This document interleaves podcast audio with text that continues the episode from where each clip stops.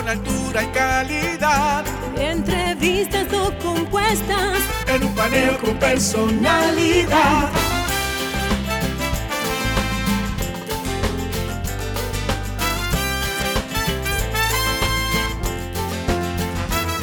Un paneo con habilidad. Encuentro e interrogatorio. Un paneo con agilidad. Para lo importante y notorio.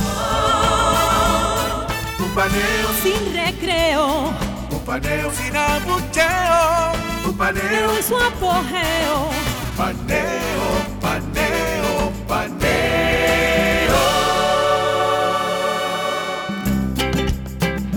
Saludos República Dominicana, soy José Eliseo Almázar, esto es Paneo Semanal, dando como siempre en primer lugar las gracias a Dios por permitirnos estar aquí con ustedes y a ustedes por concedernos el siempre grato honor de escucharnos por esta Sol 106.5 FM, de vernos en YouTube, en nuestro canal Paneo Semanal y en el canal de Sol 106.5 y de seguir nuestras redes sociales Paneo Semanal, saludando como cada sábado a mi hermano y compañero Luis José Polanco.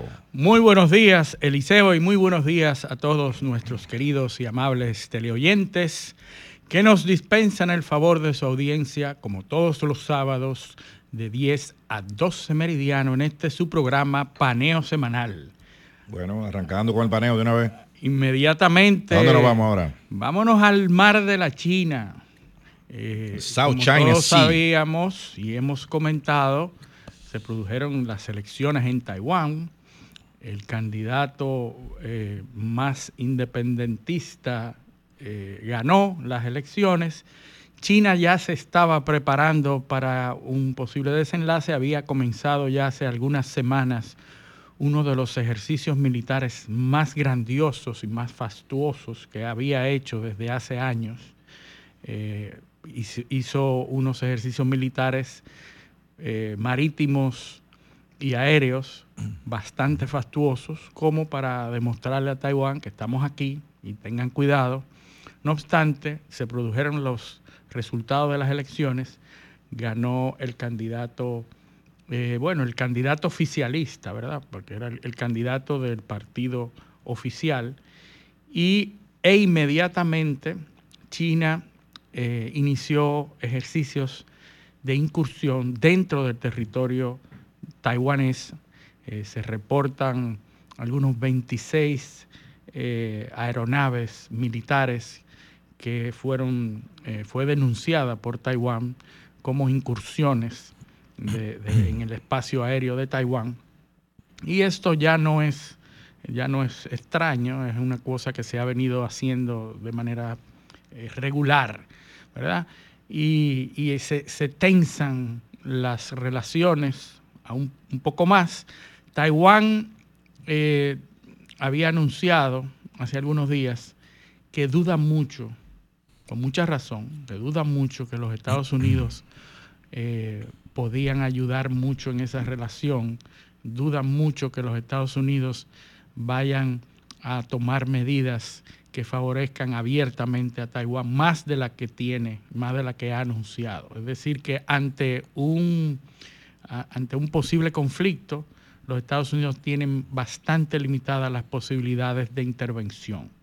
Entonces, Bueno, es que eso es, que eso es, es algo, eh, es algo eh, que no es una sorpresa. no es una sorpresa, claro porque, que no. Porque ¿qué sucede? Que cada vez, cada vez, eh, es cada vez mayor el rol de China Completamente. en la comunidad internacional. Y- es y, cada vez más necesario, además. eh, claro, eh, de- o sea, de mayor peso. De mayor peso.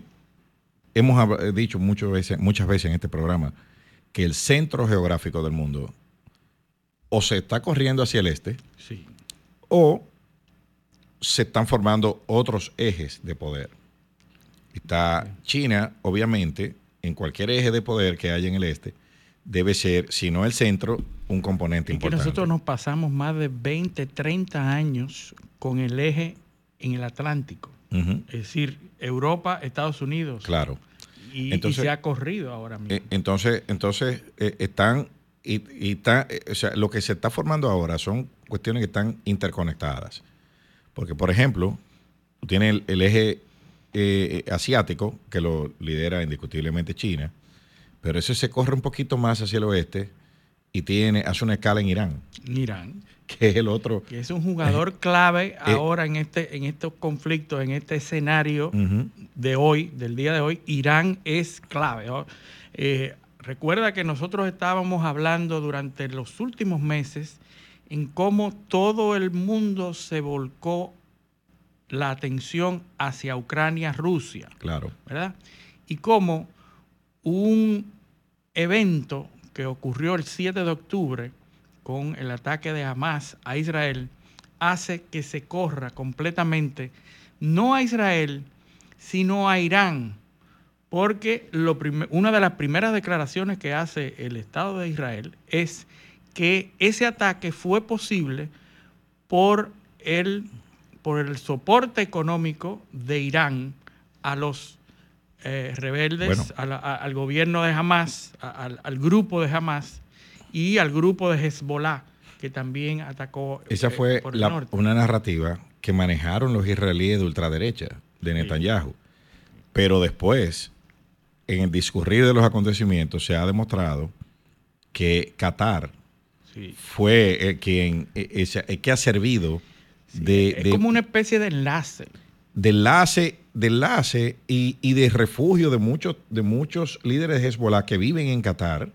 Así es. Y ese, ese es el Estado como pivot Sí, sí. que hace que eh, don- por donde fluyen todos los recursos. Sí, porque si tú te de fijas, Irán. Qatar es una, un- una especie de neutro entre el Estado, eh, entre los estados islámicos Y Occidente Claro. y Arabia Saudita. Pero se maneja con los israelíes también. Porque los israelíes sabían, y, y- y hablamos creo que la semana pasada o antepasada del trabajo de New York Times, de la, de la estructura de financiamiento a través de Qatar.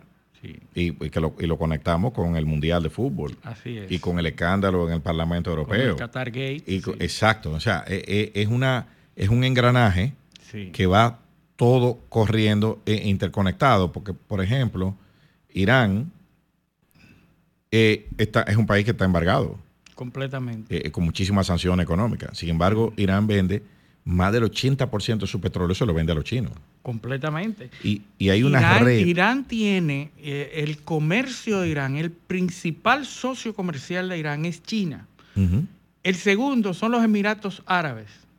El tercero es la India.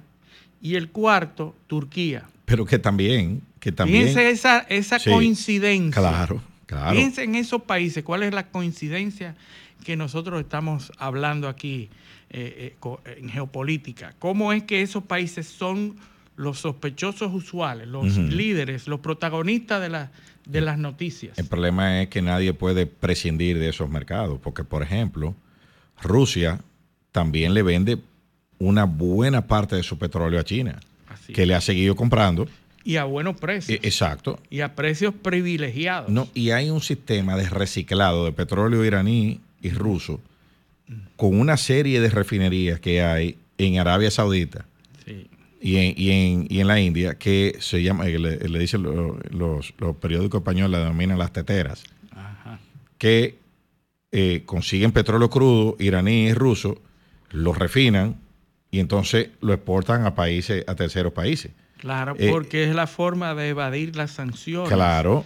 Y Y hacen- Europa. Europa salió ahora, hace, bueno, ayer salió una noticia de cu- cuál es la logística del petróleo ruso. Sí, cargueros griegos. Cargueros griegos que han estado, cuando vimos la gráfica de los cargueros griegos, de cómo los cargueros han ido bajando en la, en, en la actividad económica. Sin embargo, esos mismos barcos, esos mismos cargueros, están ahora a la orden de Rusia Sí. en la- lo que ellos llaman la flota fantasma. Una flota que se basa en cargueros griegos, pero que está siendo utilizada por Rusia para hacer eh, comercio con puntos intermedios, es decir, en el, en el Sí. en Gibraltar. Porque eh, hacen, hacen, hacen, eh, hacen swap. O sea, sí, lo sí, que hacen es, Descargan y cargan por ejemplo, para Venezuela. cambiarle la nacionalidad. Por ejemplo, Vene- Venezuela tiene un sistema con varias refinerías eh, en, en India Sí, que entregan crudo por terminado. sí. ¿Entiendes? O sea, lo- lo, eh, de India le mandan productos refinados y ellos pagan con crudo.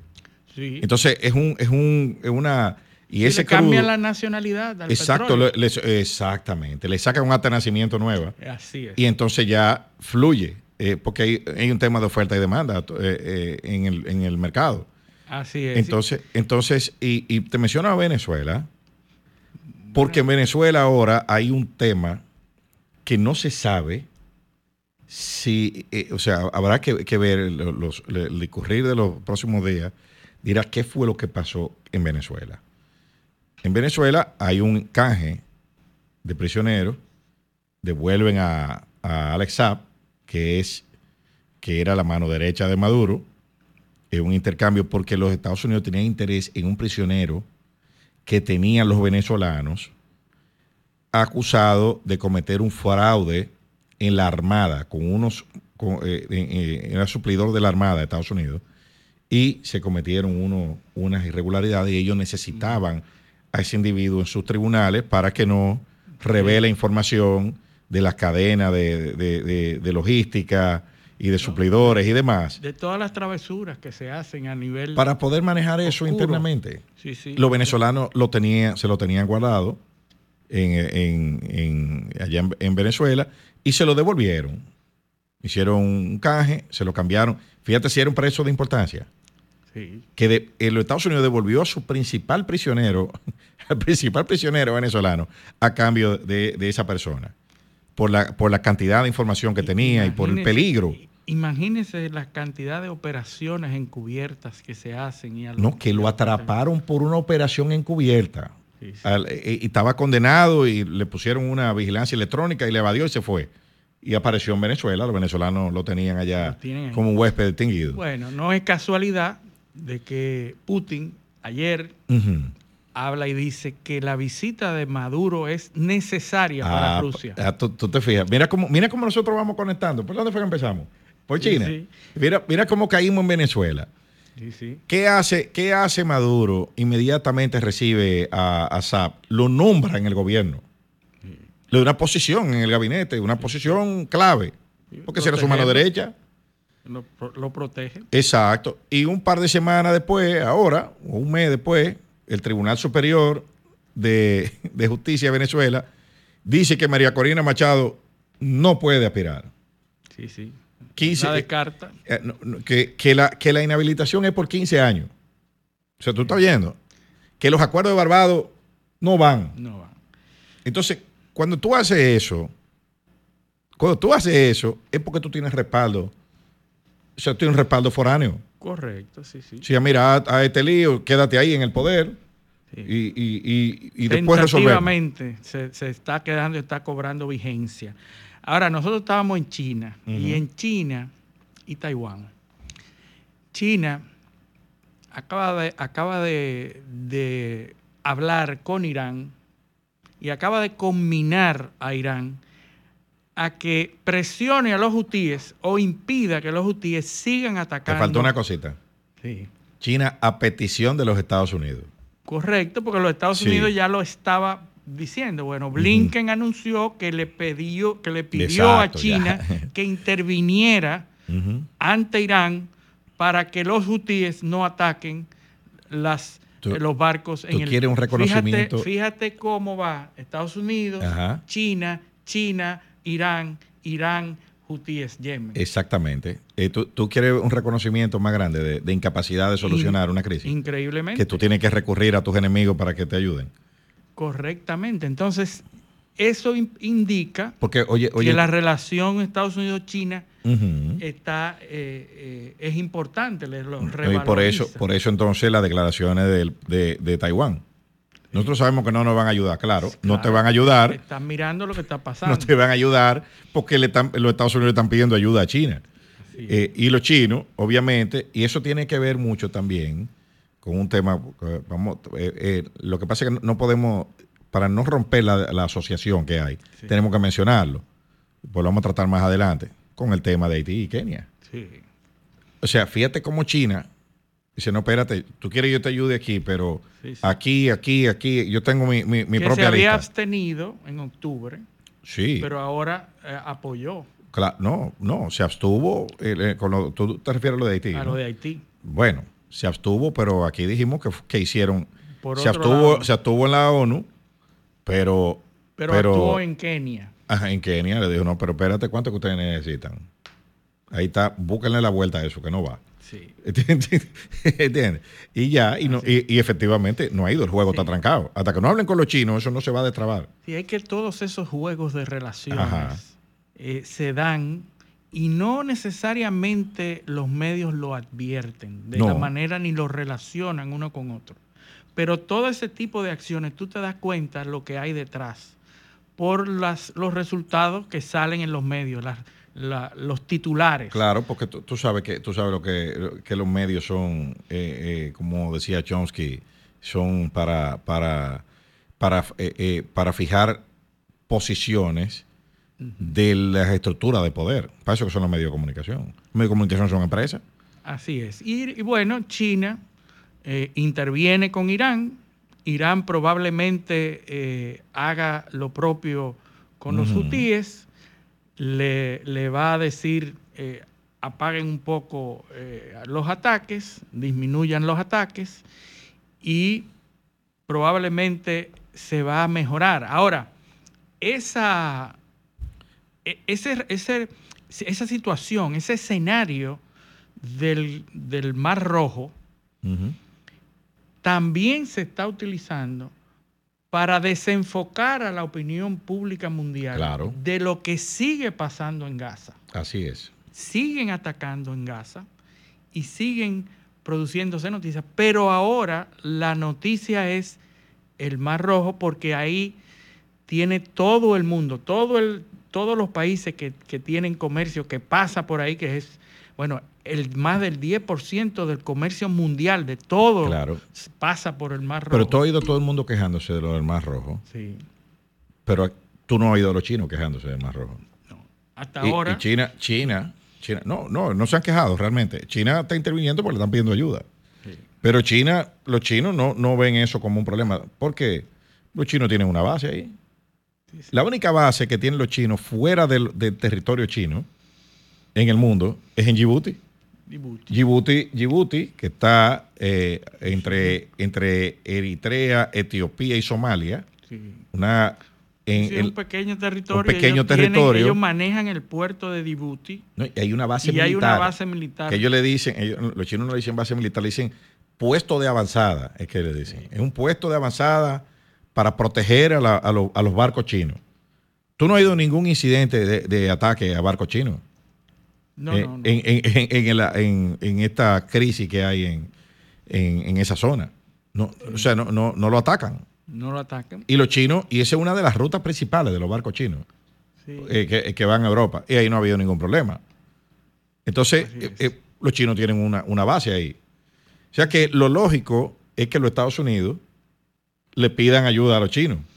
Porque si, si uno se fija en un mapa y ve la, la distribución de tropas que hay en esa región de Estados Unidos, tú te vas a dar cuenta que en, en África, en esa región de África, Estados Unidos tiene muy poca presencia. Eh, o sea, a nivel de base, tiene barcos que están permanentemente ahí, eh, pero en Djibouti no tienen tropa. No tienen tropa eh, en, en- en Etiopía tampoco, ni en Somalia. En Somalia hay una, una tropa, hay una, una presencia naval, pero en ese pasillo los Estados Unidos no tienen tropa. Tienen a los saudíes que le, le- le- lo cuidan, pero más al norte. La entrada al Mar Rojo eh, no hay eh, no hay bases Sí, militares es cerca. una de las zonas más desatendidas por los Estados Unidos, a pesar de No, que, es que es muy hostil. Es hostil y, y los, y las posibilidades de logística para mantener eso eh, eh, se complica. Porque, No, porque todos los países o lo- sea. está rodeado por países hostiles. Eh, Eh, eh, la única, la única, el único enclave de ayuda y de soporte para Estados Unidos es Arabia Saudita. pero tú sabes quién está, quién está, quién está ahí. Los rusos. los Los rusos están en Sudán, sí, que están al norte. ¿Tú ves? sí, Entonces, sí, eh, los rusos, los, rusos sí, los rusos sí están ahí. Los, ru- toda no, África ru- los rusos con, lo- con, con Wagner, con, con, con el grupo Wagner. con, eh, eh, eh, sí están ahí, ¿entiendes? O sea que no es, no es tan fácil. Fíjate que al principio del mandato de Biden, cuando fue a visitar a Bin Salman, que por cierto le, le dejó la Le mano dejó la tendida, mano y, tendida, sí. y- y- y, bueno, y hubo una, una cuestión, un despl unos desplantes que le hizo Bin Salman, eh, habían varias islas que están en, eh, que pertenecían a Arabia Saudita, que están en el Mar Rojo, específicamente la entrada del estrecho de Tirán. Cuando se ve un mapa hay un triángulo, que es la península de Sinaí. A la izquierda está la entrada del canal de Suez, o sea, hacia el oeste. Y hacia el este está el estrecho de Tirán, se llama esa, esa parte. Y en el estrecho de Tirán hay unas cuantas, hay unas cuantas islas.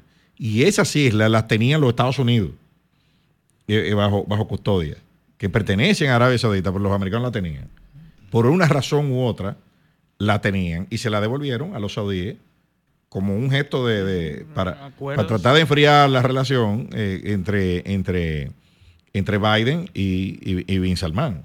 Sí, entonces recuerda que esa planta, plantada que le hizo eh, el príncipe Bin Salman fue porque días antes Biden lo había llamado eh, dictador. Claro, había dicho, no, le había dicho, y la campaña, dijo que era un asesino. Asesino, dictador. Dijo una serie de cosas. Y entonces eso es... Eh, esa, donde están esas islas, eh, para, para, para, ilustrar a la audiencia, fue por donde cruzó Moisés.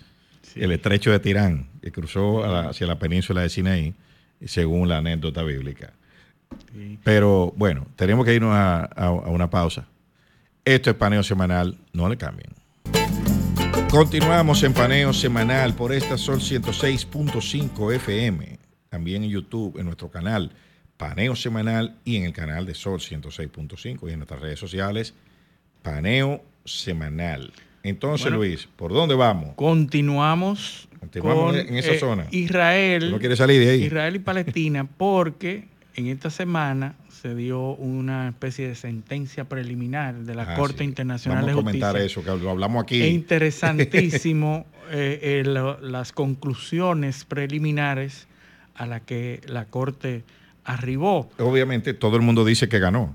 Sí, sí, porque fue bastante salomónica la...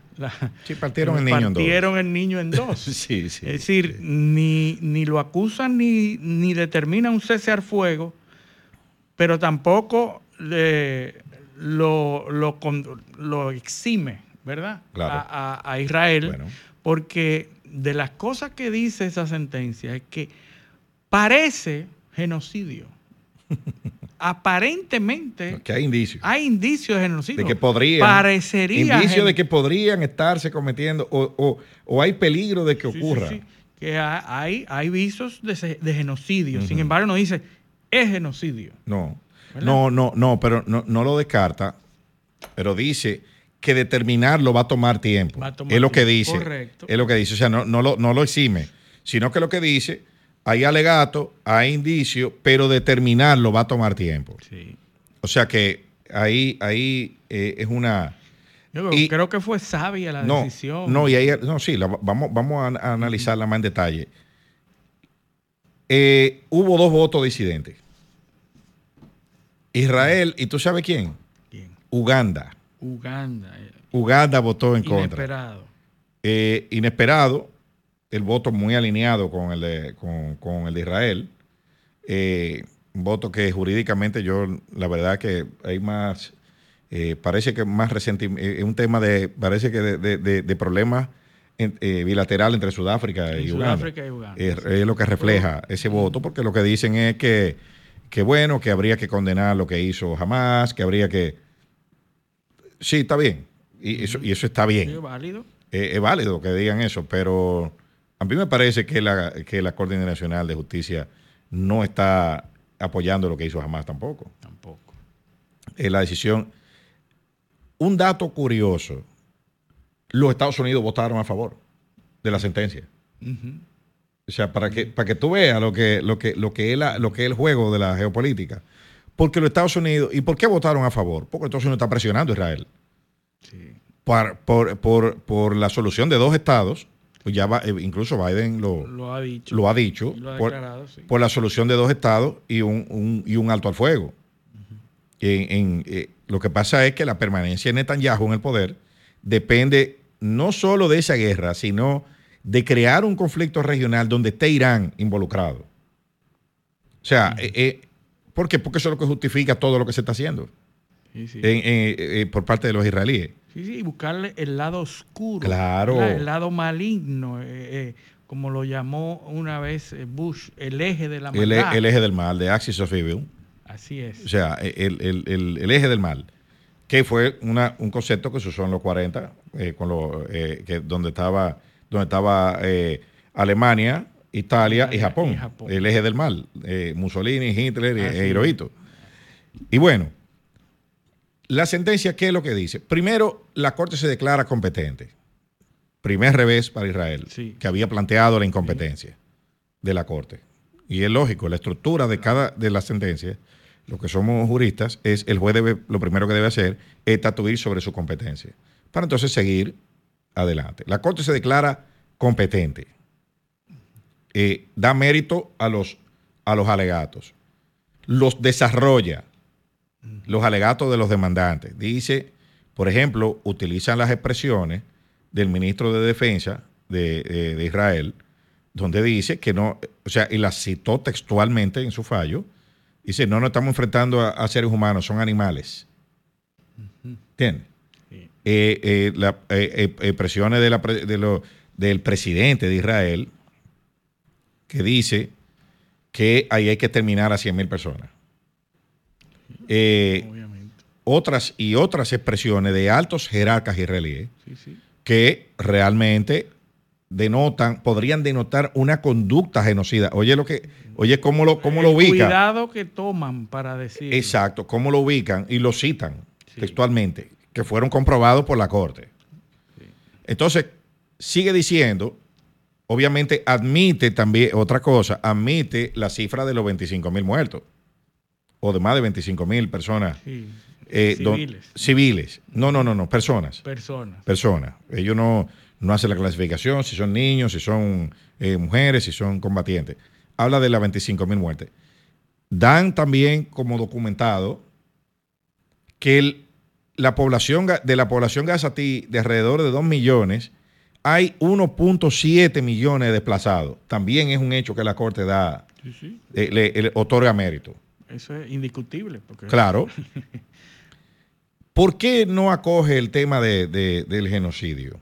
Por un análisis, por lo mismo que analizamos aquí la- eh, el- hace una o dos semanas.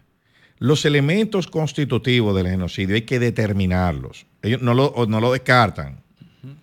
Lo que ellos dicen es que eso hay que determinarlo. A ver si se cumplen de si acuerdo se a la cumplen de acuerdo a la convención del 48. Correcto. ¿Entiendes? Porque eso tiene una, unos elementos constitutivos que son taxativos, que tienen que estar todos presentes. Ajá. Si no están presentes, entonces esa no es la infracción. Puede ser otra, pero no es esa. ¿Entiendes? Así Entonces, entonces, ¿qué es lo que le están diciendo a los israelíes? Claro, desde el punto de vista legal, Este- no desde eso- el punto de vista moral. Estamos hablando de, ¿verdad? pu- de puro tecnicismo Correcto. legal, porque es en un tribunal que estamos. Correcto. De eso, de, eso, de eso hay que hablar. El tecnicismo legal es si falta alguno de esos elementos. Sí, sí, creo que ya lo mencionamos aquí. Lo esos mencionamos, cinco son cinco elementos que deben estar presentes. Tú, a ver si, si- si tú lo puedes encontrar en lo que yo voy. Son cinco elementos los que deben estar presentes. Pero eso requiere una investigación posterior, eh, requiere, requiere tiempo y no se puede determinar. Ahora, ¿cuál es el alcance? Porque dicen los mismos medios de comunicación y, y es la narrativa pro-israelí eh, eh, oficial que hay en muchos países, sobre todo en Europa, donde te dicen que, bueno, eh, que no se acogió la, la- la- la petición de genocidio y que la Corte eh, falló, pero que no tiene poder para implementar nada, lo cual puede ser muy cierto. En, en el caso ruso, por ejemplo, la Corte Internacional de Justicia ordenó un alto al fuego en Ucrania. ¿Y qué pasó? Nada, Absolutamente. absolutamente nada. Eh, eh, eh, no, no, no, no se logró. Entonces, Netanyahu, previamente a lo- en los días del fallo, en la víspera del fallo, dijo que ellos no iban a acatar nada. Que dijeran lo que dijeran, la operación iba a continuar. Ahora, ¿cuál es el problema con eso? No es que, no es que la Corte tenga las herramientas para parar lo que está sucediendo allí, sino que eso corta la posibilidad de ayuda de terceros países. Si retenían esa imputación de genocidio, los Estados Unidos iban a tener que dejar de mandar ayuda. Sí, sí. En la Unión Europea va a tener que dejar de mandar ayuda y entonces es una industria complica muchísimo el No, que- escenario. no, que eso cuesta- que eso cuesta miles de millones de dólares Claro. a la, a- a la- industria armamentista. Sobre todo eso, las, eh, Claro. las armas que venden ¿quién? los Estados Unidos. Exactamente. Entonces tú es un golpe económico que tú le estás dando a los Estados Unidos que responden que responden con medidas de golpe suave. ¿Qué hacen? Le cortan la ayuda al organismo de derechos humanos para los palestinos, el, el UNW, que, eh, un, un- un organismo que hay de las Naciones Unidas Así de, de los refugiados. de los refugiados. Refugiado. de los refugiados. ¿Entiendes? Le, corta, le, le suspendió la ayuda porque eh, Bueno, que uno- hay una denuncia, creo que está comprobada, Ajá. de que elementos empleados Sí, de le- ese organismo de las Naciones Unidas estaban envueltos en el ataque de Hamas. pero le cortó, le cortó la- el suministro de ayuda. El, el- el más de casi el 40% del presupuesto de ese organismo venía de, una, de donaciones de los Estados Unidos. Sí. O sea, lo dejó sin presupuesto. Sí, sí, Estados Unidos mm, decidió no eh, subvencionar Claro. más. Es, Y bueno, la- eh, las Naciones Unidas también ayer anunció la desvinculación de esos miembros que, se, que se denunciaron fuera de las Naciones Unidas. sí, decir, pero el golpe, el golpe eh, eh, como tú dices, parte el niño en dos. Yo voto por la decisión sí. en el tribunal, pero le corto la ayuda a la agencia que está dándole asistencia humanitaria a, la, a- a la gente de Hamas. Sí, sí. Entonces, ¿qué ordena también esa sentencia? Facilitar la entrada de ayuda y el restablecimiento de los servicios, que eso no lo ha reseñado nadie. Y tú sabes cómo yo, cómo yo supe eso, porque vi cuando leyeron la sentencia. Tuve que ver el video entero sí. para, porque eso no Sí, lo ha porque los publicado medios nadie. no, no, los medios hay que decirlo y, y yo voy a aprovechar esto para, para hablar algo que hay que leer con mucha conciencia Claro. crítica todo lo que aparece en los medios. Así es. La mayoría de los sobre- medios Sobre ese tema. están llenos de opinión y de pocos datos pocos datos y mucha opinión. Entonces, yo eh, eh, digo muy frecuentemente en los círculos en los que me desenvuelvo, hagamos un ejercicio. Cada noticia, cada eh, trozo de información que nosotros eh, vemos en los medios, hagamos un ejercicio de señalar lo que son opiniones y señalar lo que son datos. Ese es un ejercicio de lectura comprensiva Sí. tú tomas un- una noticia y señalas lo que es opinión y lo que son datos. Y te vas a dar cuenta de que en el 95% de las informaciones que salen en los medios son opiniones. Y los datos son uno o dos que le sirven Claro. para soportar esa opinión previa. Decía Thomas Jefferson, un hombre que jamás mire un periódico estará informado que otro que solo lee periódicos. Es correcto, es correcto. Eso decía Thomas Jefferson en esa época. ¿Tú Mira, para no dejar a los, a los oyentes con el tema de los cinco puntos. Los cinco puntos, sí. Sí, aquí está la matanza de miembros de un grupo Ah, específico. que, la, que, que por si- que la, eh, eh, dicho sea de paso, en, las, en la sentencia eh, de, la, de la Corte están desarrollados los, los puntos. cinco puntos. ¿Cuáles son? Y, que, y dejó eso para comprobaciones futuras. Así es. Entonces, lo- los puntos que constituyen un acto legal de genocidio son la matanza de miembros de un grupo, del grupo aquí a- al cual se, se denuncia el genocidio. La lesión grave a la integridad física y mental, física y mental de los miembros de ese grupo. El Dice, sometimiento. sobre ese punto, dice la, dice la Corte Interameric- eh, Internacional de Justicia, perdón, que el daño a los eh, a la- a- a la- el daño psicológico a los niños que hay ahí tomará años. en determinar. Eso lo dice la, la- la decisión. Correcto. Eh, eh, eh, sí, eh, no lo puede decir ahora porque No. no, se puede saber. ¿verdad? No, que prima facie, así mismo lo dice, prima facie, el daño psicológico tomará años en los niños. de- de- Determinarlo de- de- no, no solo determinarlo, de remediarlo. y de remediarlo. Bueno, el tercer punto es el sometimiento intencional del grupo a condiciones de existencia que hayan de acarrear su destrucción física total y parcial. Sometimiento intencional del grupo a condiciones de existencia que hayan de acarrear su destrucción física y total para eliminarlo. ¿verdad? El cuarto, medidas destinadas a impedir el nacimiento de miembros del grupo dentro del grupo, es decir, nacimiento, los niños. Por ese elemento es que se va a caer esa acusación. Sí, porque no hay, no hay. Eso, es, de eso no hay prueba. No hay prueba y es muy difícil. Cuando tú bombardeas un grupo, lo estás haciendo sin eh, poner objetivos que reclamen la... No, no, que, no que- nace- o sea, tú no tienes que probar que el Estado agresor está tomando medidas para que no se reproduzcan. Para que no se produzcan nacimientos. Exacto. Entonces, es, ese, ese punto, ese punto ahí va a ser muy difícil de probar. Bueno, y el quinto tampoco, porque dice el traslado forzoso de niños del grupo a Exacto. otro grupo. Es decir, Exacto. que se tomen los niños para mm, eh, trasladarlos Que a por eso fue que en el caso de Rusia, de Rusia y Ucrania. recuerden que la acusación que tiene Putin es por, por 300 mil, supuestamente, unos 300 mil niños Sí, de sí. Ucrania que han sido llevados. que fueron que lo Ajá. tomaron de sus madres y lo, y lo llevaron a Rusia. Exacto. Y que se denuncia que se fueron utilizados para adopciones de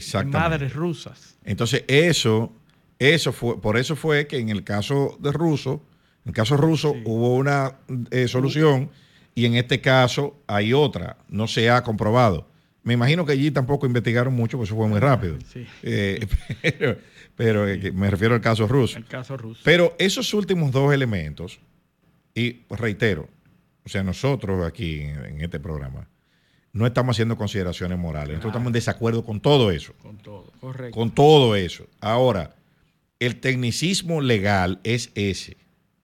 Y si no se configuran los elementos que hay en la convención, que es vinculante para todos los países, para Sudáfrica y para Israel también.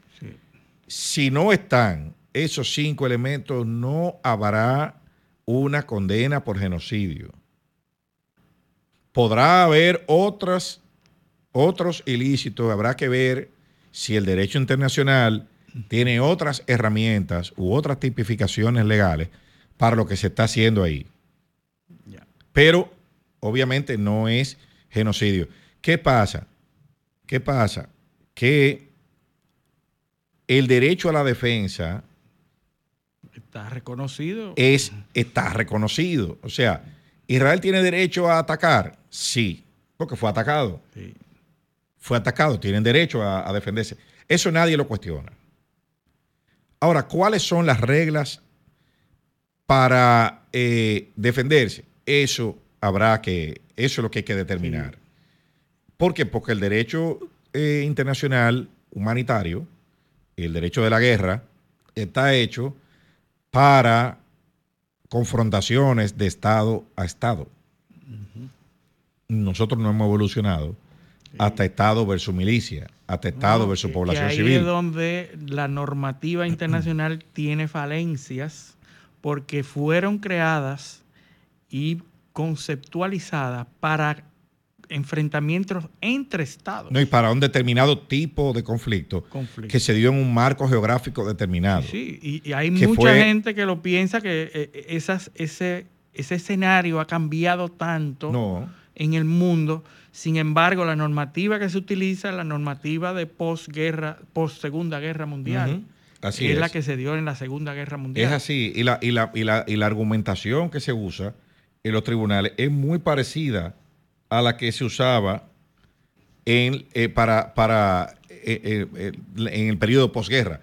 Fíjate que nosotros estamos ante una, un instrumento jurídico, que es la Convención contra lo- el Genocidio, 1948. de 1948, que es la Segunda Guerra Mundial termina en 1945.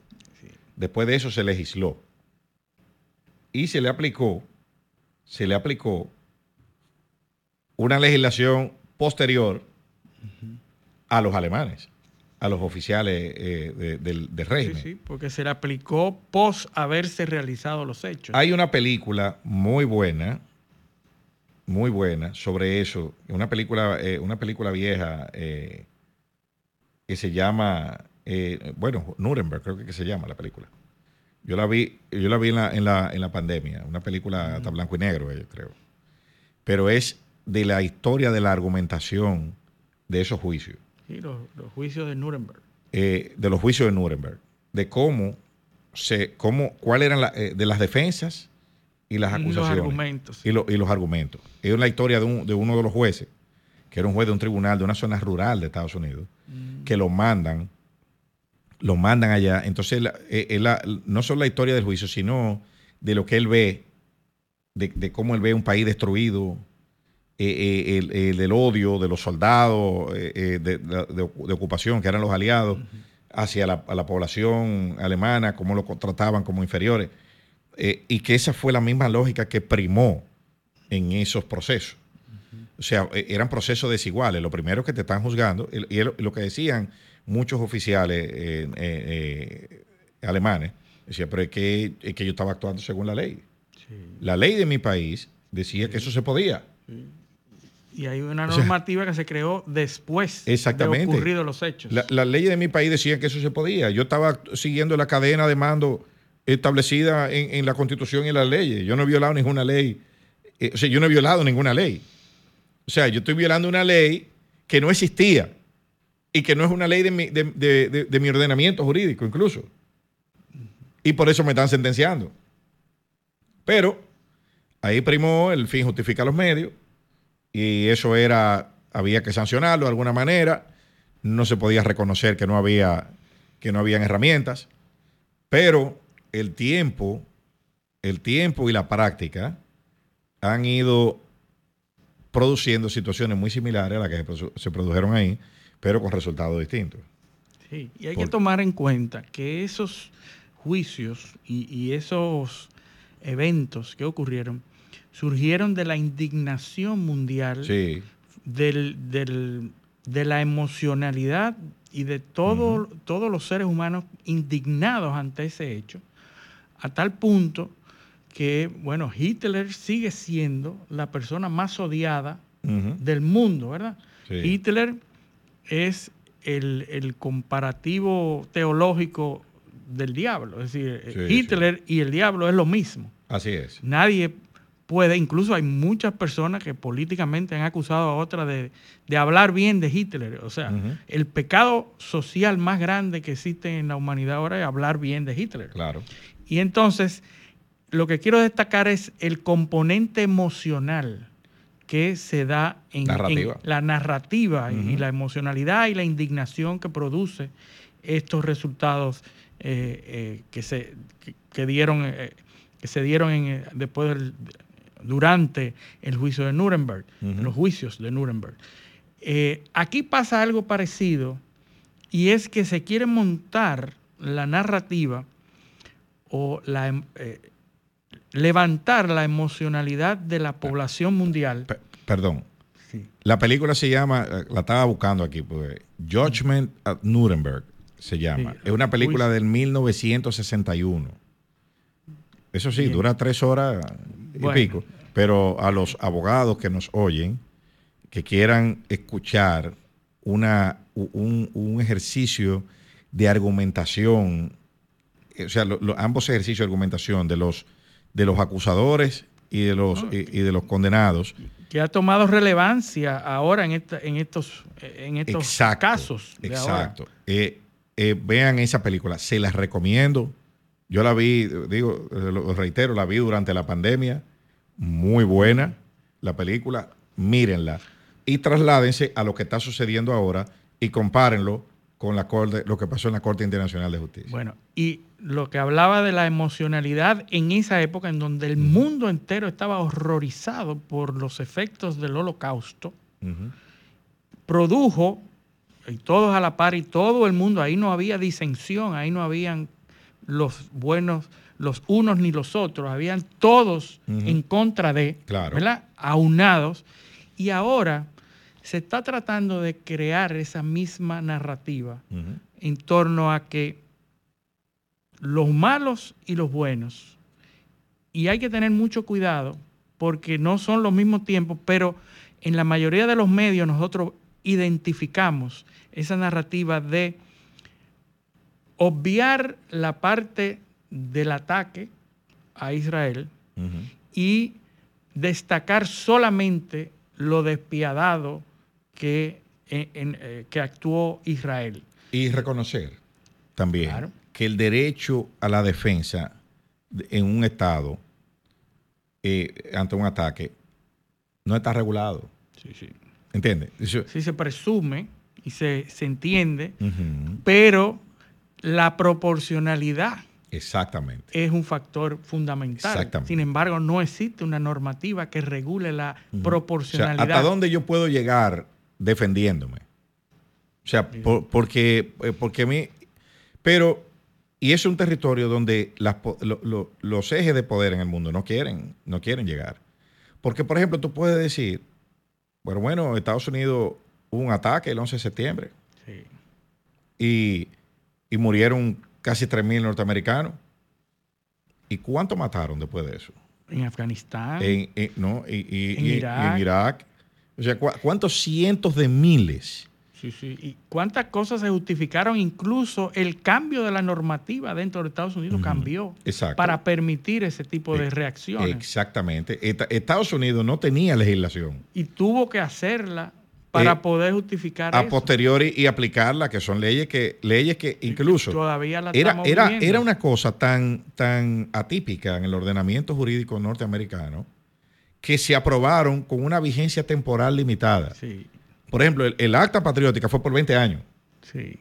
Y en 2021 eh, hubo que eh, extenderla. extenderla. O sea, ya habían desaparecido las amenazas eh, eso, que, bueno, que supuestamente coyunturalmente se aprobó esa ley.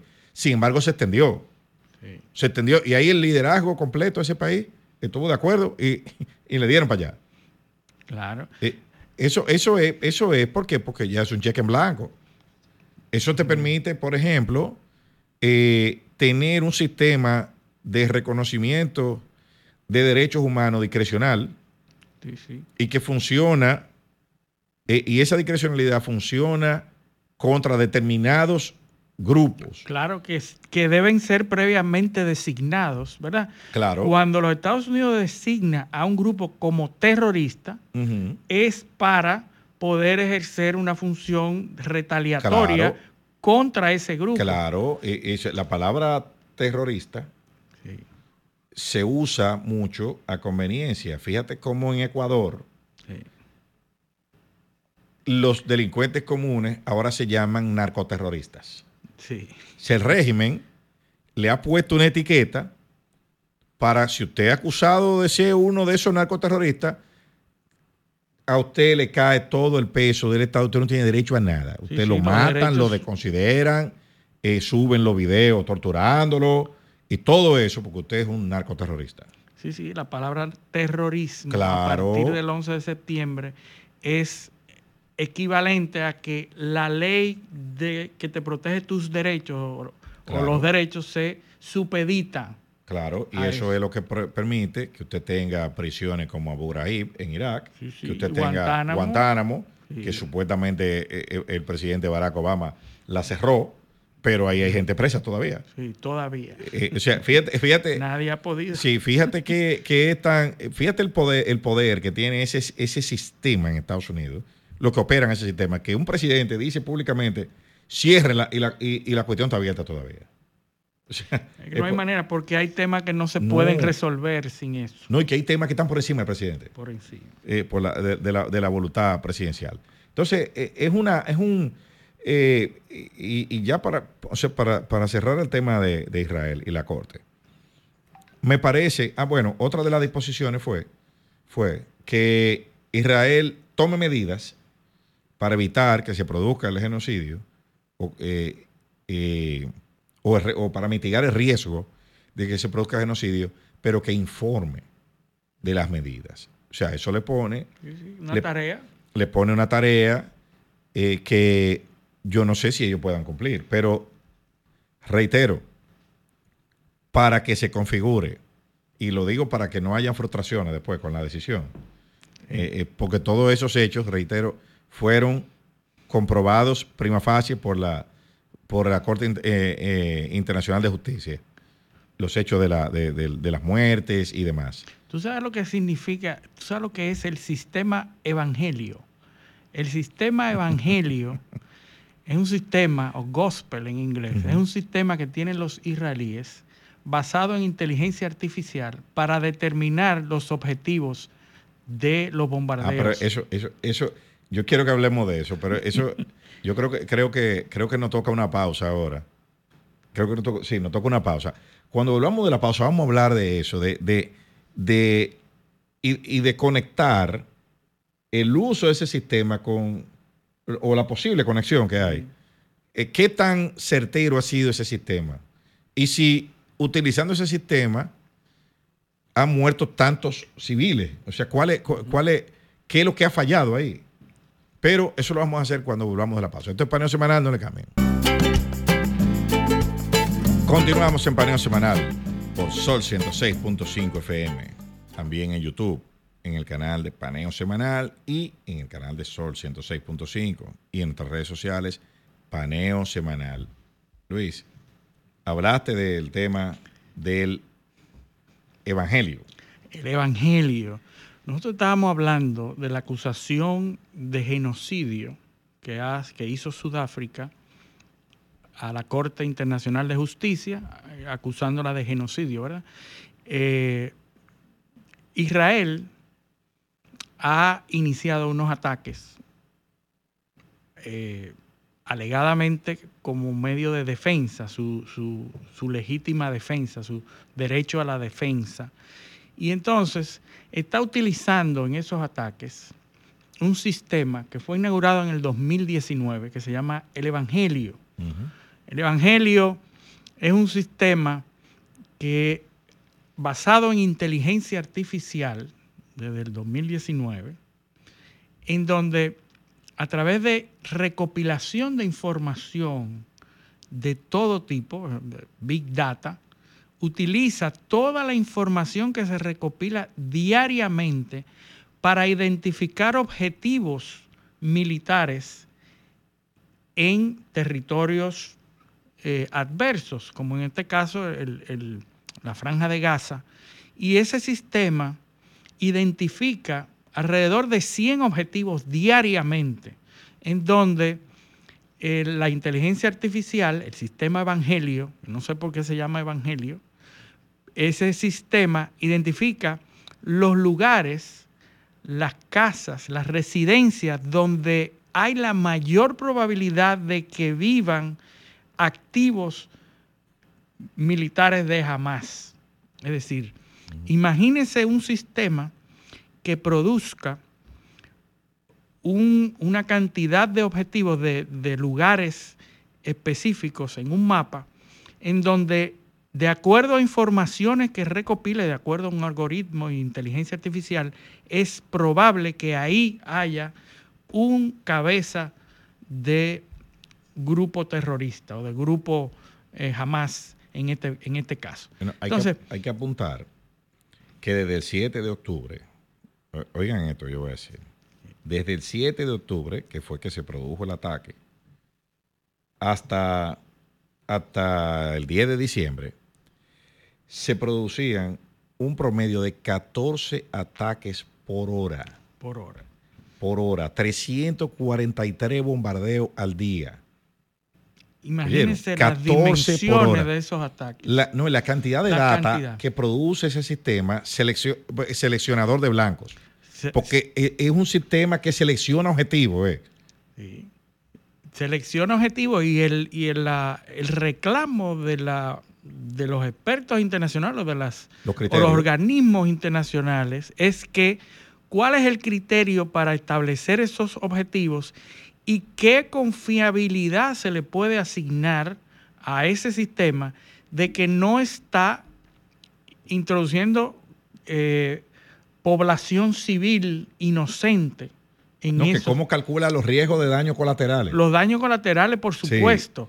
Ahora, ese sistema que nadie cuestiona su capacidad Destructiva. destructiva, ¿cómo tú confías en ese sistema para tus objetivos militares y qué capacidad tienes tú para eh, expandir las, la- los rangos en los que actúa ese sistema? Porque eh, lo que están denunciando este hecho, están hablando de que Israel está flexibilizando los, los criterios. los criterios para ampliar más. porque es un, es un algoritmo. Es un o- O, algoritmo. una serie de algoritmos. Es, no es se un- sabe. es una- es un sistema Un sistema. de inteligencia artificial, es mucho más que un algoritmo. Un algoritmo es- Exacto. Es, un, eh, eh, es un componente de esto. Pero este sistema, junto con otro sistema que se llama la fábrica de fuego, la fábrica de fuego es el que lleva a cabo y los sistemas que llevan a cabo y apuntan los ataques y los bombardeos. Y si en la práctica hemos visto que se han producido estas 100, eh, eh, en, en ¿cuántos son? 14 por hora. Son 14 ataques por hora. 14 343 al día. por hora. Entonces, ¿cómo se están produciendo estos ataques? Tiene que ser a través de la utilización de este tipo de sistemas. Nosotros aquí hablamos de la inteligencia artificial y de los beneficios, pero fíjense cómo la inteligencia artificial también puede ser utilizada para un objetivo militar eh, cuestionable, ¿verdad? Porque no podemos decir que son del todo justificados. Pero, ¿cómo se da eh, este, este hecho y cómo opera este hecho? Obviamente, Israel se defiende diciendo que al contrario, estos sistemas lo que permiten es que esos ataques sean quirúrgicos, que sean más efectivos y que reducir la cantidad de bajas civiles y de daños colaterales. Recuerda el libro de Cathy O'Neill, Arma de Destrucción Matemática, Premio, Matemática. premio Nacional del Libro en España 2016, de que, que menciona cómo los algoritmos, los algoritmos Sí, se usan, y, señores, estamos hablando de hace ocho años, sí, sí. cuando ella hizo esa investigación, cómo los algoritmos pueden eh, eh, eh, constituirse en entes destructivos o replicadores de males. Y ella pone en ese libro ejemplos de, eh, de- de positivos y negativos. Y pone como ejemplo el, el sistema de justicia norteamericano, que en muchos lugares usa algoritmos para hacer lo que se dice que después se conoció eh, eh, como el profiling. sí, O sea, te sacan un perfil de probabilidad eh, de, de que tú cometas un crimen y entonces, en función a eso, se toman decisiones contigo en la justicia. sí, entonces, ¿cómo, ¿cómo servía eso para replicar y dejar en un, atrapado en una especie de jaula a determinados grupos poblacionales? Pues imagínate, viene de, de, eh, eh, hogar, hogar dividido, afroamericano, su papá no estudiaron, él está desempleado. Todas las trampas, o sea, todos los, los- los perfiles que la sociedad construye servían para negarle oportunidades al individuo y no ver las cosas caso por caso. Y ponía ese como ejemplo negativo, pero también ponía el, el- el- el caso del béisbol, por ejemplo. Cómo, cómo los sistemas de inteligencia artificial han ido aprendiendo que fulano batea más de día, que el otro batea más cuando está nublado. eh, ¿Entiendes? O sea, que cuántas veces le hace swing al primer picheo, todo eso se mide ya. Sí, sí, sí. Entonces, eh, aquí, ahora, pare- aparentemente, en el caso de Israel, de, de- de- de isra- israelí que estamos analizando, del, del gospel y del Fire Factory, Exacto. vemos cómo podría estar eh, produciendo un resultado negativo. Sirviendo, sirviendo para un acto deslenable. No por, sea, no por mala intención, sino por, por probablemente por un mal cálculo de lo- del daño colateral. Sí, sí. Cathy O'Neill hablaba de, de armas de destrucción matemática, Sí. haciendo el símil de aquella frase que utilizó Bush para atacar a Irak, sí. diciendo que habían armas de destrucción masiva, weapon of mass, mass destruction. Y en este caso es eh, Cathy O'Neill lo, lo- lo llama Weapons of Math Destructions. Entonces, eh, por el parecido que tienen esos dos términos de más, eh, masivo, y math, Ujú. matemático, eh, armas de destrucción matemáticas. Entonces, en inglés tiene mucho sentido porque se, se pronuncian parecidos. Y, y es cierto que la, la ciencia, la informática y la inteligencia artificial están sirviendo para propósitos muy beneficiosos, pero también pueden ser utilizadas para otros no tan eh, buenos o no tan morales. Sí. Bueno, así que ahí estamos. Eh, seguimos entonces con nuestro... eh, No podemos dejar periplo. un periplo, tenemos que cruzar ahora a Europa En donde siguen desarrollándose los preparativos para, una, para un enfrentamiento eh, en, en el, en el corto plazo, dicen las autoridades europeas, y ya fue eh, aprobada Suecia, que había hablado, eh, su presidente había alertado a la población para que se prepare para una guerra. Suecia también anunció que enviará soldados a la frontera rusa. De ser necesario, está en la disposición de enviar soldados, soldados a la frontera rusa, me imagino con Finlandia, porque eh, Finlandia es la que hace frontera con Rusia y que va a enviar soldados, ¿verdad? Eh, Suecia está ya a la espera de uno solo de los miembros de la OTAN, que es Hungría, para su entrada a la OTAN oficialmente.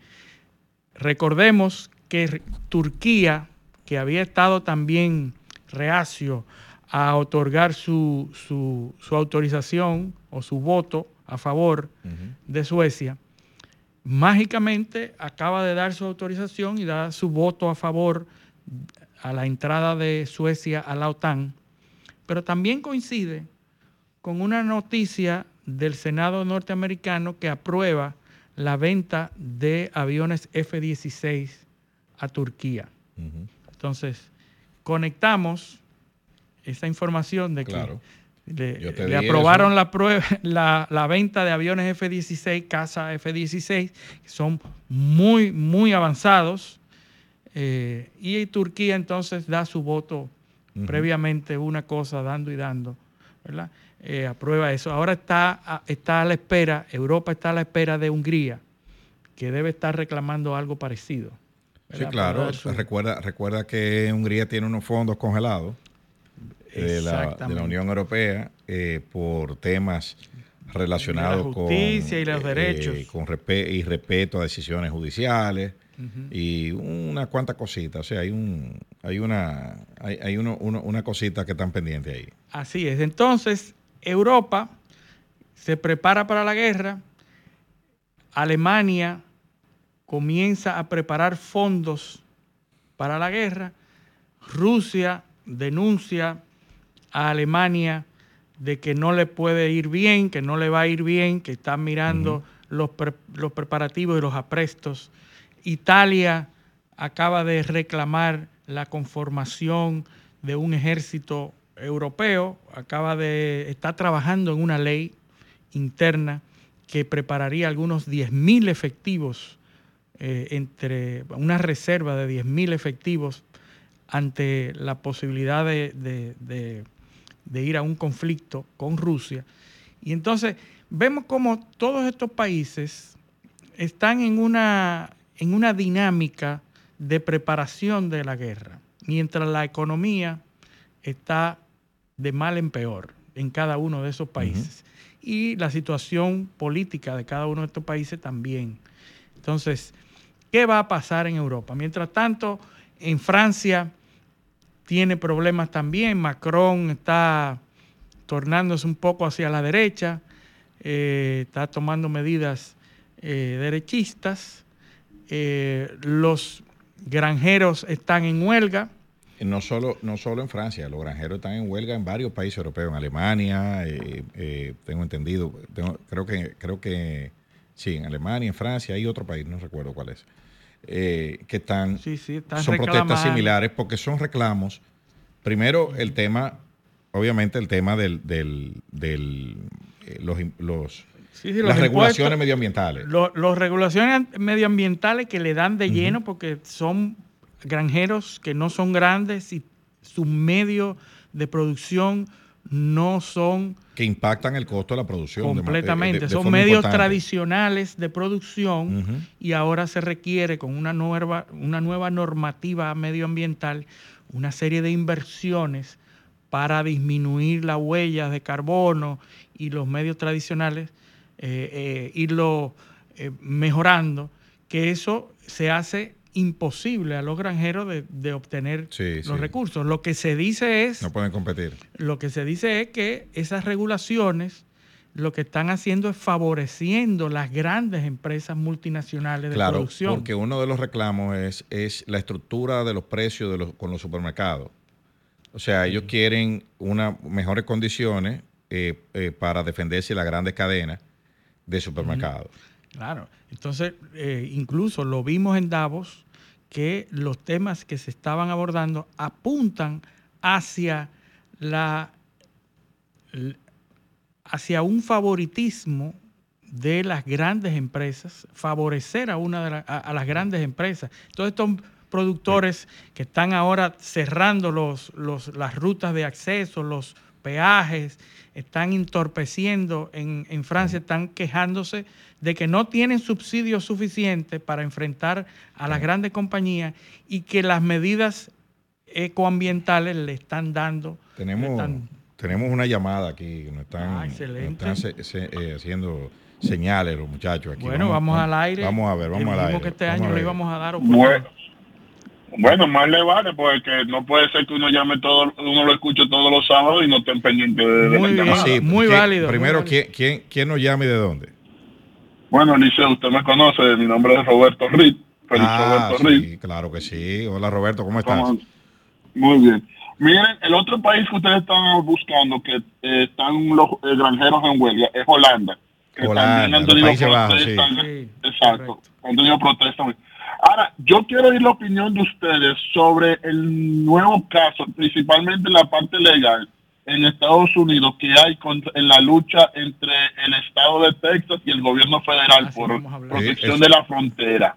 Así mismo. Está en agenda. Pues, Nos, nos vamos, nos vamos a asegurar que te quede oyendo, porque eso es uno de los temas que vienen en, en los próximos minutos. Gracias, Roberto, por Ah. llamar. Ok, bye bye. Ay. Pues sí, Países Bajos eh, era, es el otro, el otro, el otro eh, lugar donde se están produciendo las protestas por los, eh, de los granjeros. Nosotros tenemos el privilegio de tener oyentes muy bien informados que nos Ah. siguen todos los sábados. Tenemos otra llamada en el aire. Vamos, a- vamos a ver. Sí, buenas, Buenas. buenas, ¿Con quién nos habla y de dónde? buenos días. Félix Almonte. Yo soy profesor de comunicación de la, de la UAS y imparto una asignatura que se llama Comunicación Internacional. Y lo escucho todos los sábados a ustedes, no me lo pierdo. Ah, ¿Dónde gracias. Un- Muchísimas es gracias. un, es honor. un honor para nosotros. Primero, felicitarlo porque realmente este es un programa de nivel y pienso que los estudiantes, principalmente del área de las ciencias sociales, tienen necesariamente que escuchar. Y pongo a mis alumnos que lo escuchen también. Lo analizamos en el aula porque era como decía, no sé cómo se llama, el sede del liceo, el otro. El, el- el otro Luis José Polanco. compañero suyo, el, el- a- a Polanco, Eh, sobre los medios de comunicación. Ya lo decía Eliseo, que Chomsky ha planteado muy claro todas estas cosas. Pero estas grandes multinacionales, lo vimos con Estados Unidos, lo vimos eh, en el 11 de septiembre, cómo ocultan las cosas. Y lo otro es la posición que yo quisiera que usted analizara con esta embestida que tiene Trump de que realmente todo este movimiento, porque yo estoy seguro que en Europa va a haber otro plan Marshall, seguro, porque todo ese movimiento es para ocultar realmente la derrota política que van a tener cada uno de esos partidos. Entonces, todo esto es un escarceo que no van a. Por ejemplo, yo veo la Meloni, el caso de la Meloni con un fracaso, vi en el programa, un programa en el, en el canal del, del Estado, la RAI, donde la Meloni había bajado a un 32% su, su simpatía. Macron también. Sin embargo, la posición de Le Pen y demás, eso va a ayudar a una presión y más en los pueblos. Recuerden que hay una crisis tangible ahí, ahí en, en- en- en Francia, que es uno de los países más fuertes de, de Europa.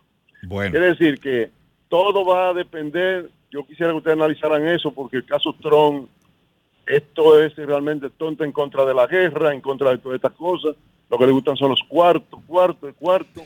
Se va a entender y terminará, y terminará Ucrania mitad norteamericana y mitad rusa. Bueno. Buenas tardes y muchas gracias. Gracias. Muchísimas gracias, Eh, muy, acertada. La otra llamada y, y analizamos los temas. La próxima. Se fue. Bueno, eh, eh, parece que lo- los oyentes quieren. Buenas. que- ah, sí, buenas. ¿Quién nos hable para- de dónde? Desde Santo Domingo Este. Llamo, Steven, llamo para darle las gracias porque no sabía de geopolítica y cómo, por qué de los movimientos. Escuchándole a ustedes, he aprendido qué hay en cada uno de esos puertos del Mar Rojo y cuáles son los intereses que se mueven. Lo están haciendo muy bien. Yo lo escucho porque había cosas que yo desconocía. Normalmente los dominicanos no nos interesamos por lo que pasa afuera, pero estoy aprendiendo con usted a interesarme el porqué de las cosas. Gracias. Bueno, gracias por, gracias por la, por valoración y por oírnos. Otra llamada. Ah, caramba, qué, qué suerte que ustedes desde hace tanto tiempo toman llamada. Oye, primitiva de la romana. Gracias, Primitiva. Un placer. Bueno, tengo ustedes son muy preparados en la materia y qué bueno que le llevan esta información al pueblo dominicano y donde quiera que llegue este, esta emisora, porque es muy importante uno darse cuenta de, de lo que pasa en otro en otro mundo, ya que estamos glo- globalizados, como se dice mucho. Entonces yo yo me pregunto y le preguntaría a ustedes que me diera, me dieran una respuesta.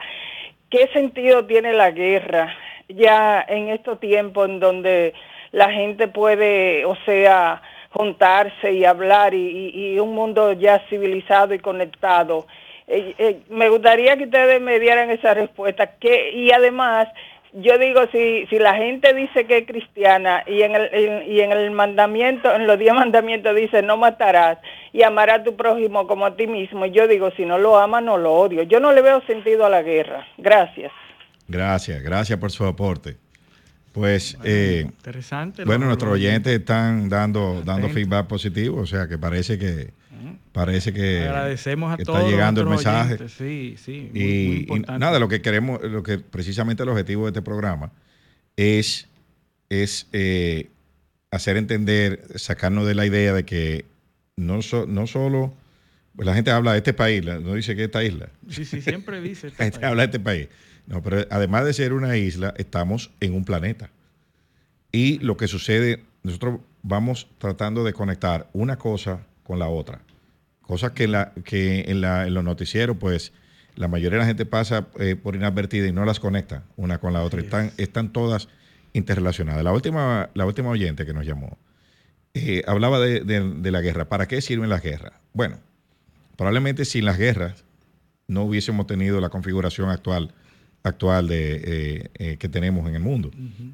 La guerra es una herramienta que se usa desde la historia antigua, de los, de los, desde la- los, los periodos más eh, eh, eh, antiguos que se conocen, precristianos, 4.000 años, 5.000 años. La historia del mundo es la historia de la guerra. La dinámica, exacto. La dinámica eh, de la historia mundial se basa en guerra. No es que son, nosotros no estamos de acuerdo, obviamente, eh, no son buenas, pero es parte de la dinámica humana. Otra, ¿Hay otra llamada? Sí, buenos días. Sí, buenos días. ¿Quién nos habla y de dónde? Manuel Ramírez de Gualey. Adelante, Manuel. Felicidades por el programa. Oiga, mis vecinos palestinos y los de Hamas saben que los de Israel son abusadores. ¿Por qué eh, se ponen a, a- a bombardear gente inocente y cosas y no bombardean la, los ejércitos, la, la, la- fortaleza y esas cosas, sino gente inocente? Bueno, lo que pasa los es que, lo son que, abusadores. lo que pasa es que jamás no es un ejército convencional. Jamás es una, está dentro de una población civil, es un grupo armado. Y entonces es muy difícil discriminar eh, una cosa, distinguir una cosa de la otra. Por ejemplo, en un hospital hay una base de Hamas. Entonces están los heridos de un lado, pero están los combatientes del otro. En un edificio de apartamentos donde hay 20, 50, 100 apartamentos, hay uno de esos apartamentos que lo usa la gente de Hamas. Entonces es muy difícil eh, eh, distinguir una cosa y de la que otra. parte de la estrategia de Hamas Claro. es escudarse detrás de la población civil y de los hospitales y. Exacto. los desvalidos. Es así. Eh, es muy difícil. de- Hay otra otra llamada. Sí, aló. Sí. Aló, buenas tardes, de la Buenas- romana, le habla Rey Pérez. Eh, estoy oyendo un comentario, no me pierdo todos los todos los sábados. Eh, ese día no se mueve. eh, Gracias, gracias por eh, eso. Porque ustedes son muy acertados. Ustedes hablan cosas eh, reales, eh, dan la verdadera noticia, lo que está pasando en la actualidad y lo que pasó, en, lo que lo que pasó. En cuestión, en la cuestión esa de la guerra de Israel, yo digo que mucha gente dice que Israel eh, eh, está abusando, pero eh, la guerra, en toda la guerra se pierde mucha vida, porque eh, Estados Unidos ha librado muchísimas guerras. Por ejemplo, cuando tiró la bomba en Hiroshima, se fueron muchísimos civiles, pues no lo tiró en una base militar. Eh, eh, eh, Japón, en Japón, Japón eh, invadió, eh, bombardeó eh, la base norteamericana en Harvard. Te puedo dar, te puedo, en- te puedo dar otros, te puedo dar otros ejemplos. Mira, en Vietnam, por ejemplo, murieron 58 mil tropas norteamericanas y del lado vietnamita murieron 2 millones y medio. Ajá, por cierto, entonces, por cierto, hoy, hoy se conmemora un aniversario de, de la, del levantamiento del cerco de Leningrado ah, en, ese- en la, en, en la Segunda Guerra Mundial, eh, donde eh, murieron un millón, entre, un, entre 800 mil y un millón 200 mil civiles de hambre. ah, ah, por tres entonces, años que lo- los alemanes rodearon esa ciudad y un día como hoy fue que se leva- eh, levantó el cerco. Eh, Entonces, es una eh, conmemoración eh, importante en Rusia. O sea que siempre que mucha- eh, en los bombardeos aliados, por ejemplo, en, en la Segunda Guerra Mundial, en Alemania, en Stuttgart murieron más de 300 mil civiles. En toda la guerra, en toda la guerra, oiga el nombre, son es guerra. Y, y quien comenzó, eh, o sea, yo no justifico eh, que mueran civiles ni que muera nadie, pero lo que hizo ese grupo eh, terrorista con esos civiles que mató muchísimo, eh, lo ametralló a todos, eso fue un abuso. Y, Claro. y, y- y eso no se podía dejar pasar. Y si Israel dejaba pasar eso, iba, iban a hacer algo peor. Y cuando un, un- alguien a usted, aunque si un débil lo desafía y usted como más fuerte se deja desafiar y se la pasa, mañana ese débil lo va a superar, será más fuerte que usted y será más abusador que usted. Es así. Pase buen día, lo sigo Gracias, escuchando. gracias por soporte. Muchísimas gracias. Bueno, tenemos que irnos a una pausa para entonces entrar con el tema de Estados Unidos y lo que no se puede quedar, Haití. Eso lo vamos a hacer después de la pausa. Este es paneo semanal, no le cambien. Continuamos en paneo semanal por esta Sol 106.5 FM. También en YouTube, nuestro canal Paneo Semanal y en el canal de Sol 106.5. Y en nuestras redes sociales, Paneo Semanal. Luis, Estados Unidos, a petición de nuestro público, lo teníamos en agenda, porque sabíamos que ustedes querían oír eso. Eh, Bueno, estamos viendo, vimos una, una sentencia de la Suprema o Eso, una decisión. una decisión. Una decisión de la. Suprema Corte que autoriza al gobierno federal a retirar unos obstáculos, unas vallas, unos Unos alambres de, unos alambres de púa que se pusieron para impedir que los ilegales penetraran a, las fron- a la frontera del estado de Texas con México. Ustedes saben que en Texas está, eh, eh, en Texas está el río, el río Bravo. Río, Gra- ajá, Río Río Grande. Gran- Grande. Río Grande eh, está, se- es lo que separa al estado de Texas de, de México. Y a través de ese río, al cruzar ese río, penetran una cantidad inmensa de eh, personas de manera ilegal, porque no pasan por las fronteras tradicionales, y pasan una cantidad de personas muy grande. Ustedes saben que eh, los temas de migración son una, un, una- un asunto exclusivo de las, de las autoridades federales. El tema migratorio, de acuerdo a la normativa norteamericana, es un tema federal. Los estados se supone que no determinan la, el tema eh, eh, inmigratorio. ¿verdad?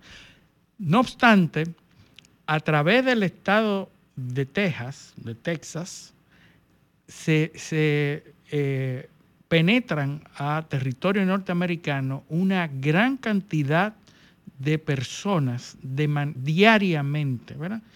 Y esas personas lo primero que hacen es acogerse a una ley de asilo, Sí. de petición de asilo para permanecer en territorio norteamericano. De acuerdo a los casos que existen, a la gran cantidad de casos, esa decisión de, dar, otorgar asilo, se toma meses y a veces años. Entonces, cuando un eh, una persona penetra territorio norteamericano en búsqueda de asilo, lo que se hace es que se pone en, un, en, en una, en, un- en una base, en, un, en unas oficinas, se, se pone ahí y luego se le da entrada a la espera del juicio, a la espera de la decisión de las cortes que están determinadas para tales casos. Entonces, ¿qué pasa? Los, las personas, los inmigrantes, quedan en territorio norteamericano y después no se presentan a esas sesiones, a esas Y audiencias. por eso usted ve ciudades que están llenas de inmigrantes, como Inmigrantes. Nueva York, por ejemplo. Entonces, ¿qué que- pasa? Los, los estados limítrofes, los estados fronterizos, no tienen la capacidad económica de mantener esos centros en donde se supone que deben permanecer esos Hay un colapso del sistema. Hay un colapso en el sistema porque se han multiplicado por mucho la, capacidad la de- capacidad operativa. operativa de esos centros. Pero eh, se ha- o se ha excedido por mucho. Se ha excedido, Eh, eh, claro. Mejor dicho. Eh, porque no, no, se, no se ha multiplicado. Porque No, sigue siendo claro, la misma. sigue siendo Sí. la misma capacidad, la misma centro, Miren, son uno, son únicos. Hay, aquí vamos, aquí hay que, aquí hay que eh, rasgar un poco la superficie e irse, e irse más al fondo. Yo he dicho aquí, y lo hemos hablado muchas veces, tenemos mucho tiempo diciéndolo, que Estados Unidos se está encaminando a una guerra civil. Y estas son las señales claras de que el país está partido en dos mitades. En dos mitades que, y, y la brecha entre esas dos mitades cada vez es más amplia.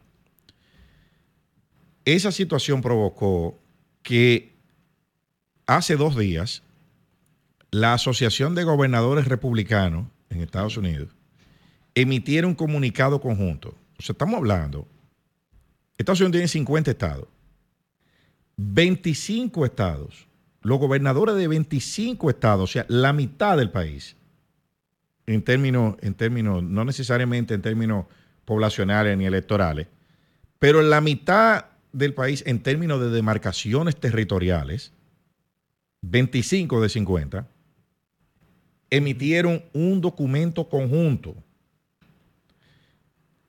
de respaldo a Greg Abbott, que es el gobernador de Texas, en, la, en, su, en su postura de, de- de, eh, reforzar la frontera o su- eh, eh, con, con alambre de púas y demás. No solo diciendo eso, sino invocando un título de la Constitución norteamericana, un artículo, que es el artículo 4, sección 4 y artículo 1, la sección 10, cláusula 3, eh, que establecen que los estados tienen derecho a la autodefensa de sus límites, de su frontera. Claro. ¿Entiendes? Entonces, tú mencionaste un aspecto y ahí hay que entender cómo es que funcionan los Estados Unidos.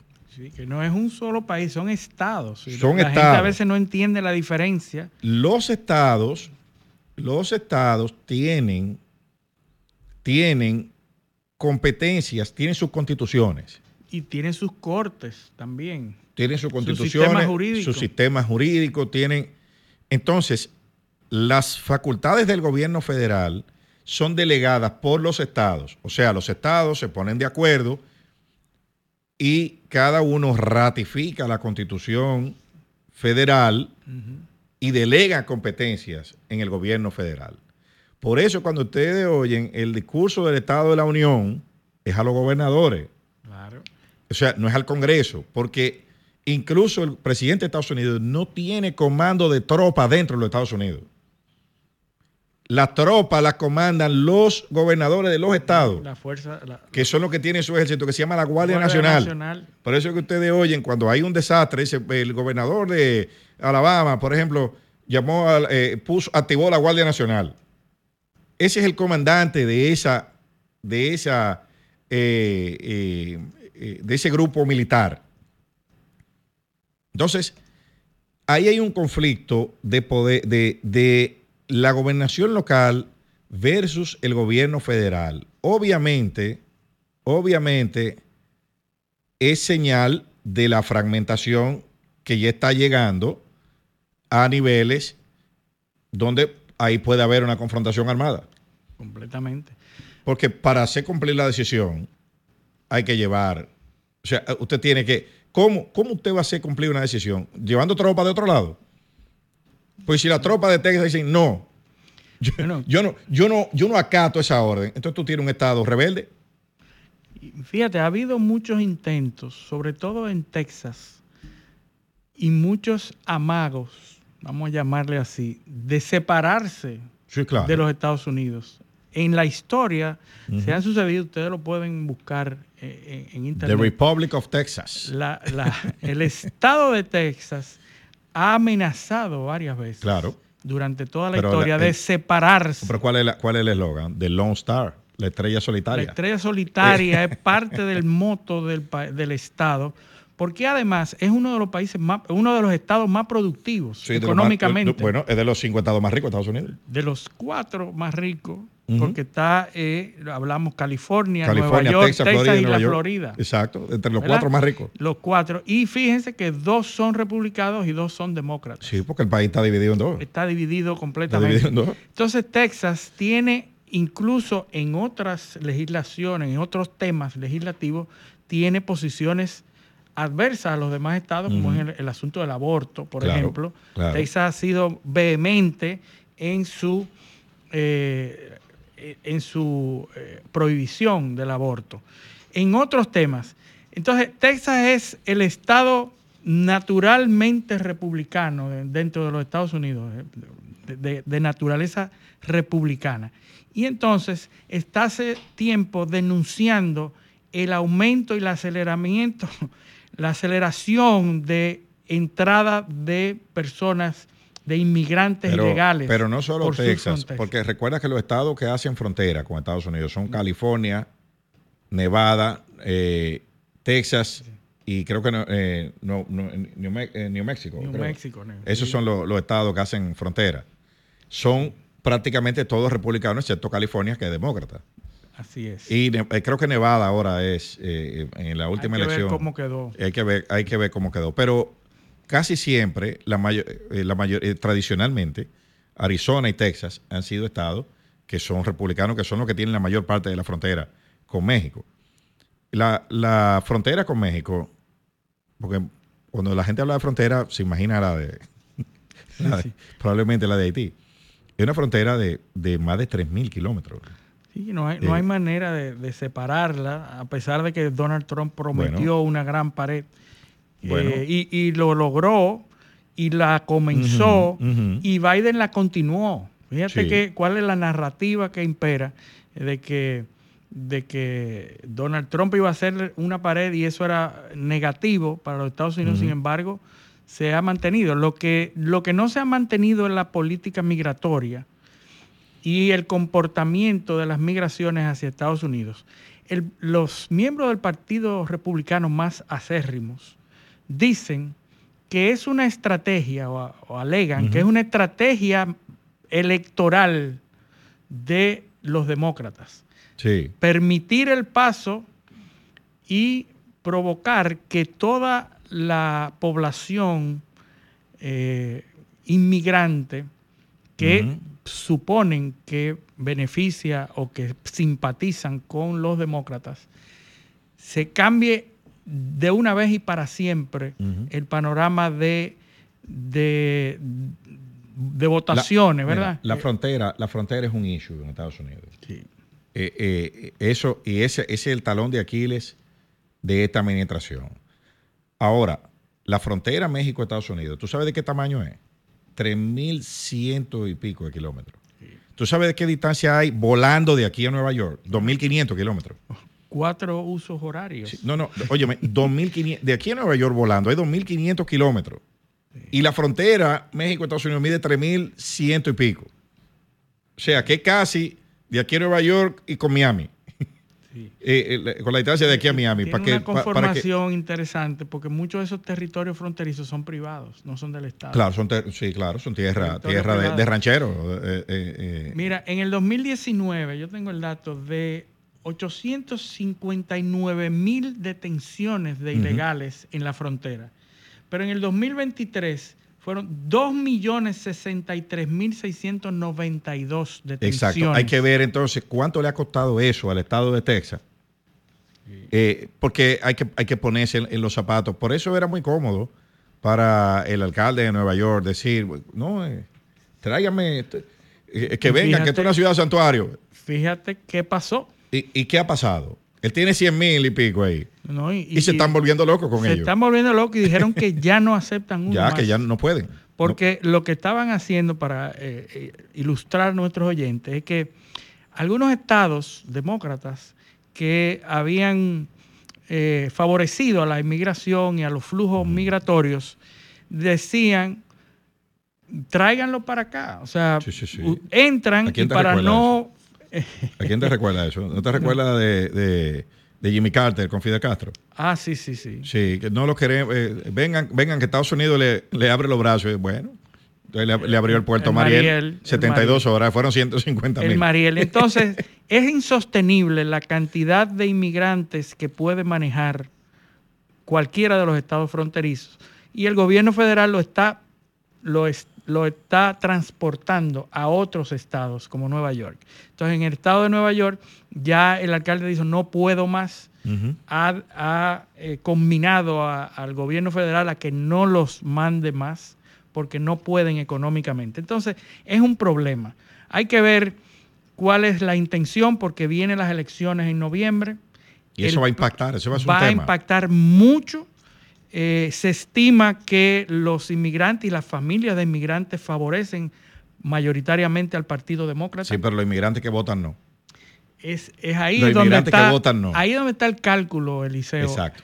Ahí donde puede fallar el cálculo. Esa- esos pobladores, esos poblas- eh, habitantes, mejor dicho, porque no se puede llamar ciudadanos, esos habitantes de los Estados Unidos que son, que vienen de, de- de- eh, que son inmigrantes, no necesariamente votan todos, pero tienen familia que a lo mejor han votado. Y el Partido Demócrata lo que ha hecho es calcular Sí. que las familias van a favorecer mayoritariamente a los demócratas. Pero le- lo que dicen los, los gobernadores, dicen que además de los inmigrantes, por ahí está cruzando fentanilo, Ah, está cruzando, ahí está cruzando otro- de todo y, eso se está viendo en las calles de, de la, de las grandes ciudades. Ahí está la otra visión. Entonces, e- es, una, es, un, es un problema. Por eso es que la, la comunidad de inteligencia en su, en su informe dice que, ese es un, que el, uno de, los- de las grandes amenazas de los Estados Unidos es el tema de la inmigración descontrolada por la frontera.